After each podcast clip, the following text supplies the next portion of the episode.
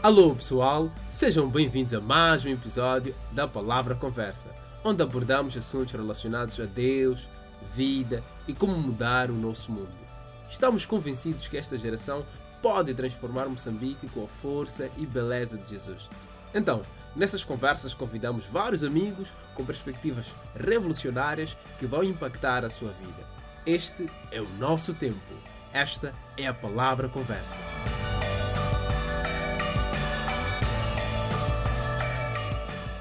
Alô pessoal, bem-vindos a mais um episódio da Palavra Conversa. E cá temos o Efraim, mais uma vez, trazendo-nos um tema muito interessante, se não dizer importantíssimo. Ora bem, sem perder tempo, Efraim, diga-nos qual é o tema dessa tarde, porque acho que é muito interessante. Obrigado, Azarias. O tema para hoje é discípulo que faz discípulos.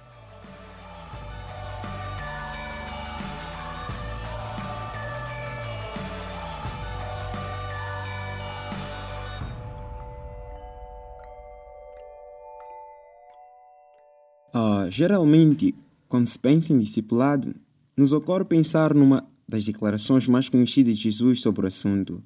Uh, em Mateus 28, do verso 18 ao 20, ele disse: Idem, façam discípulos de todas as nações. E ele continua dizendo: ensinando-os a obedecer a tudo que lhes ordenei. Não é verdade, Efraim?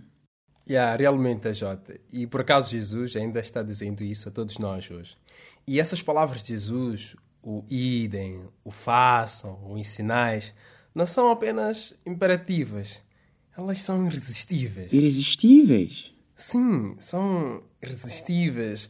De algum modo elas nos comovem, nos emocionam, cativam-nos e despertam em nós muito afeto pelas pessoas. E nos constrangem a amá-las e amá-las. Enfim, são palavras simplesmente irresistíveis. Oh, uau, ok. Mas pode fundamentar exatamente o que disse? Ou seja, por que elas são irresistíveis? Por que essas palavras são irresistíveis? Veja, Jesus nos envia para ensinar as pessoas a guardar os ensinamentos dele. Já agora, isso é que é discipular. Ensinar as pessoas a obedecer os ensinamentos de Jesus. Obviamente que isso começa com o evangelismo, ou seja, evangelizamos as pessoas e quando elas recebem Jesus, começamos com o processo de discipulado. Não se pode confundir esses dois momentos, sob a pena de terminarmos na evangelização, na convicção de estarmos a discipular, como de fato é o que geralmente acontece, mano.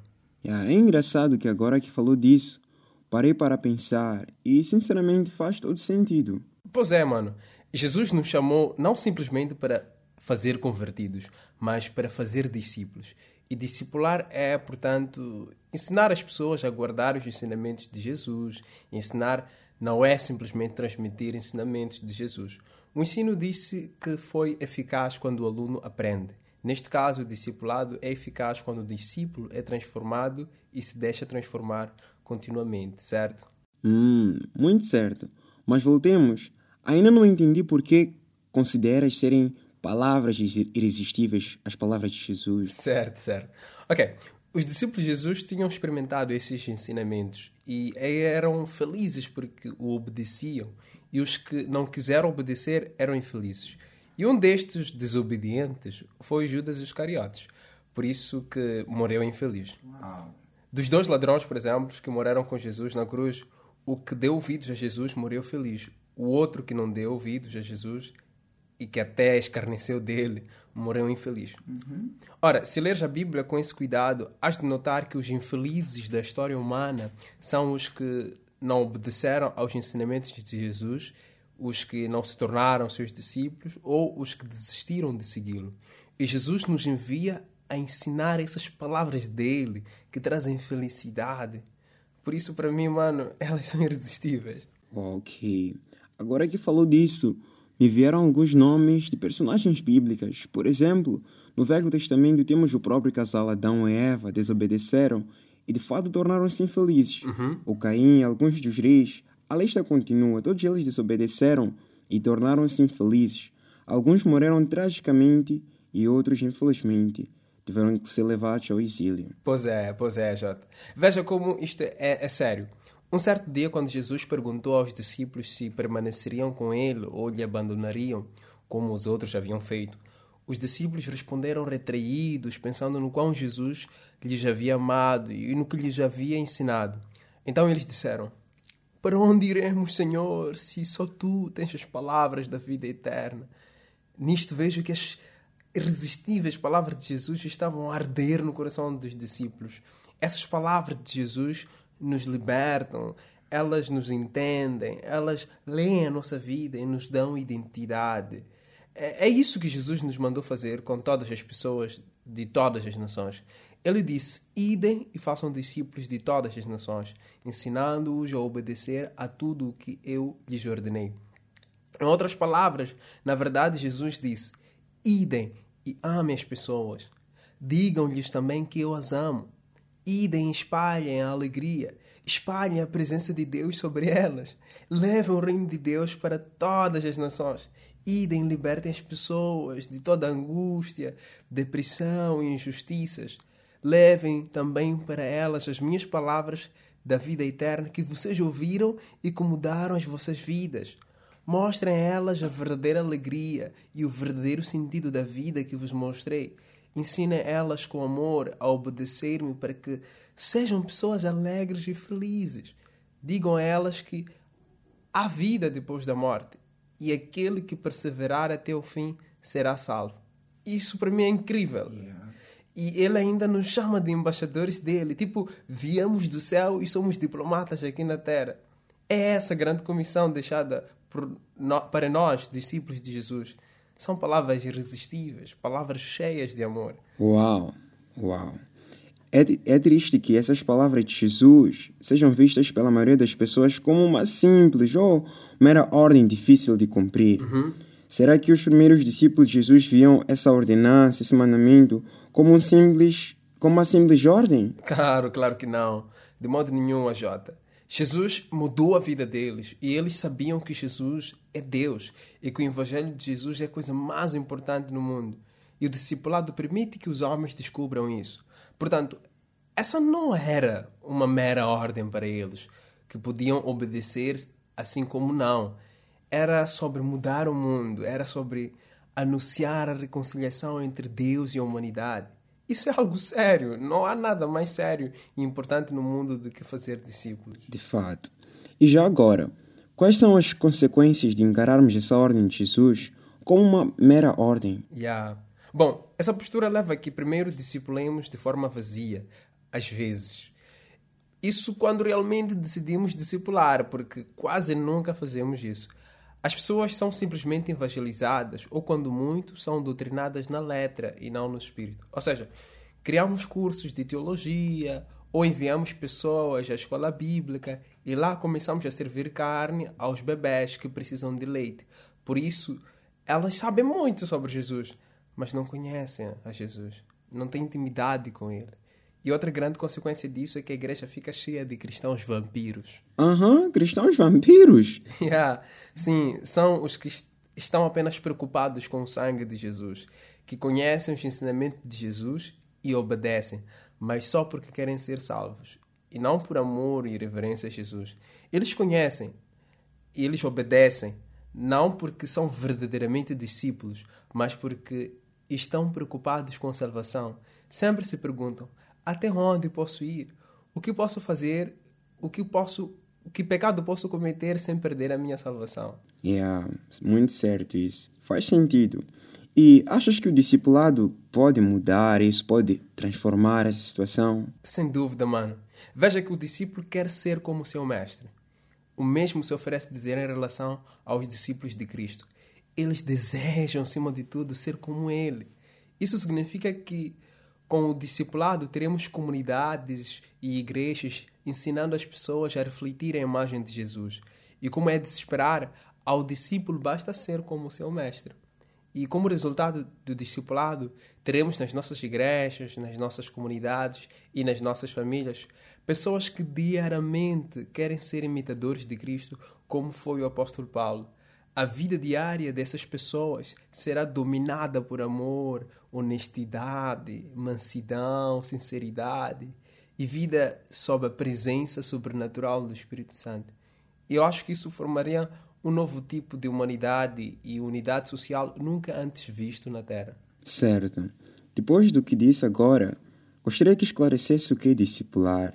Ou seja, o que é afinal isto ensinar as pessoas a guardarem e obedecerem os ensinamentos de Jesus, porque foi isso que ele mandou de fato. Ya, yeah, ya, Jota. Sabes, no fundo, discipular é amar as pessoas e mostrá-las que as amas e depois disso ensinar as pessoas a amar.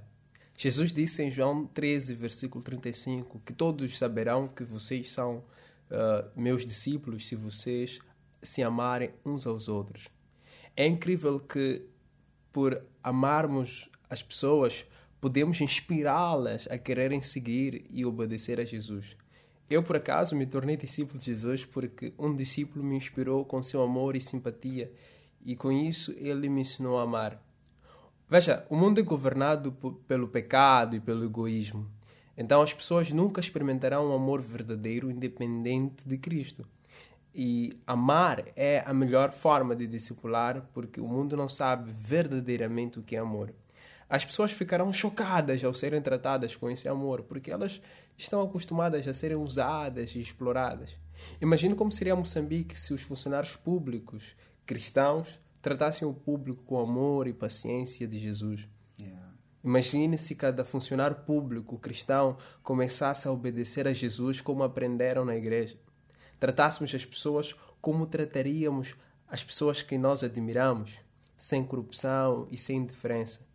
Para mim, discipular é ser simpático. Nem sempre precisamos vir com versículos bíblicos e tal. Discipular é amar e ensinar ou inspirar as outras pessoas a amar os outros. Uau, isso faz todo sentido. E qual é o preço que a comunidade cristã, a comunidade de seguidores de Jesus paga pela falta de discipulado? E a, o preço pago é a ausência de paz duradoura na vida dos convertidos, a ausência de uma vida inteiramente imbuída de amor, mas consumida de egoísmo, ausência da fé, Veja, temos pregadores, evangelistas não discipulados nas nossas igrejas. Uhum. Pessoas não discipuladas não conseguem acreditar que tudo coopera para o bem dos que temem a Deus. Diante da perseguição ou tribulação, entram em desespero e procuram descanso ou soluções nas coisas deste mundo.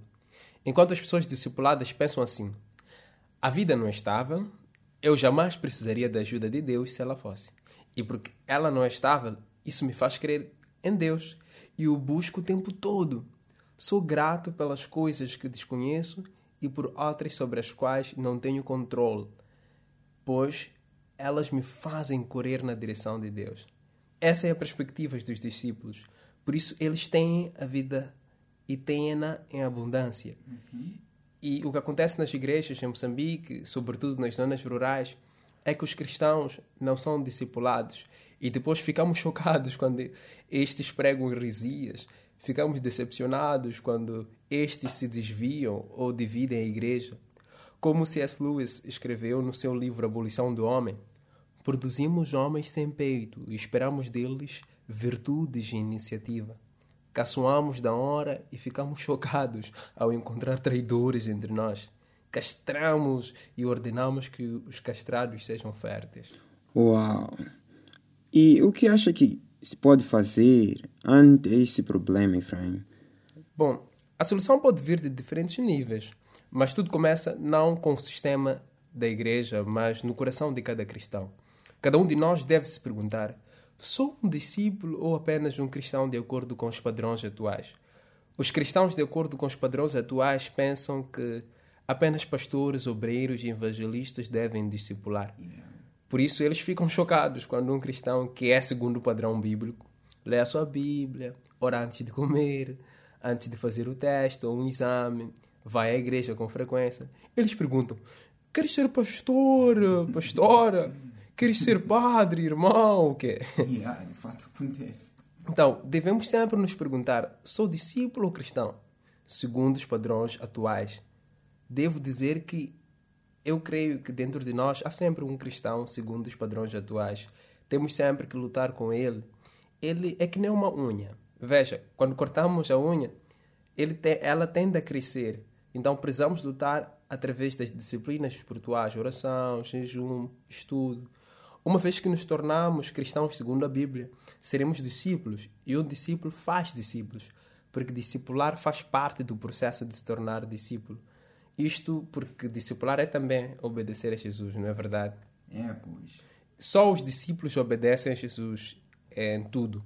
E fazer discípulo faz parte de obedecer a Jesus em tudo. Neste sentido, é impossível nos tornarmos discípulos se não discipularmos. Por isso, só é discípulo aquele que discipula. Portanto, o discípulo que faz discípulos é um simples discípulo, não é um discípulo especial ou radical. Se você é cristão, foi chamado para discipular. Muito bom, Efraim. Realmente não é possível ser discípulo sem fazer discípulos. Uhum. Isso faz todo sentido. E ainda relativamente a esse ponto, há uma coisa que mencionaste sobre de um livro de um autor ou de um autor chamado Jess Moody, em que mencionaste que ele falava discípulos não discipulados. Podes argumentar o que achas disso? O que achas desse ponto de vista dele? É, isso faz todo sentido. Uh, atualmente temos discípulos não discipulados, mas rigorosamente falando, só é discípulo aquele que segue a Jesus e obedece em tudo. E isso exige que a pessoa tenha sido discipulada. Mesmo o apóstolo Paulo foi discipulado.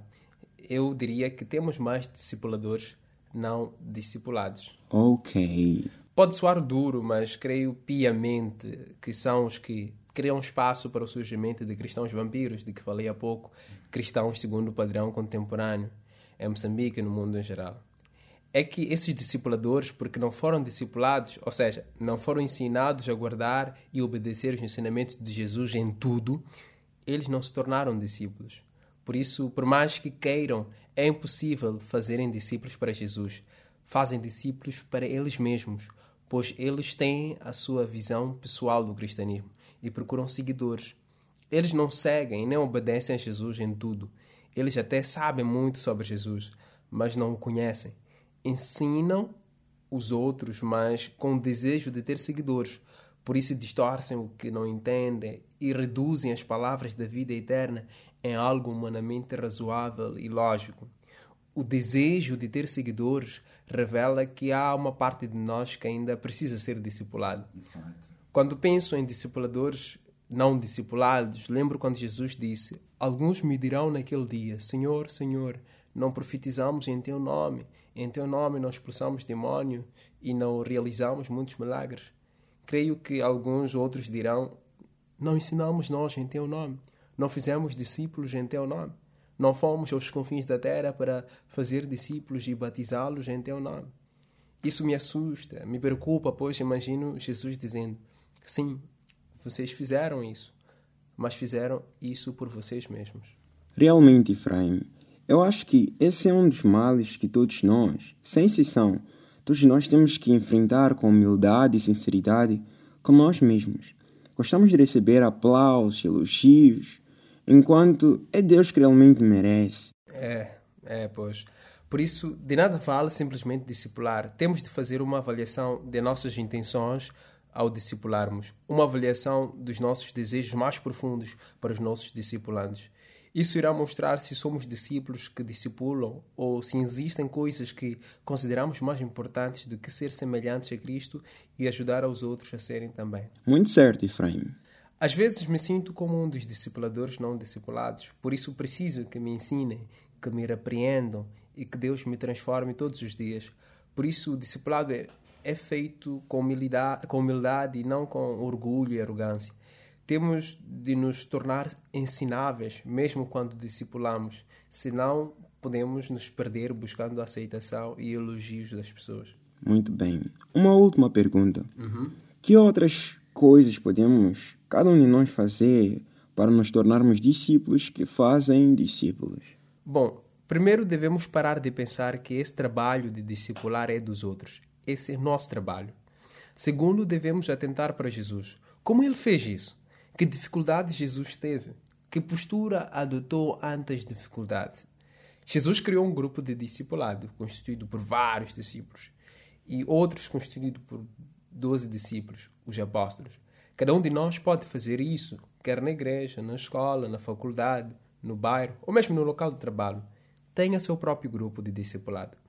Jesus não apenas ensinava este grupo, ele comia com eles, ajudava eles, viajava com eles, ia à festa com eles não só deixava que eles o servissem, ele também os serviu, lavou os pés deles, chorou pela morte de um deles. Em João 17, vimos que Jesus orou por eles e por nós também. Tinha conversas particulares com cada um deles. Nós podemos fazer o mesmo. Ligue para cada um dos seus discipulandos. Procure saber como eles estão. Escute eles. Aconselhe-os.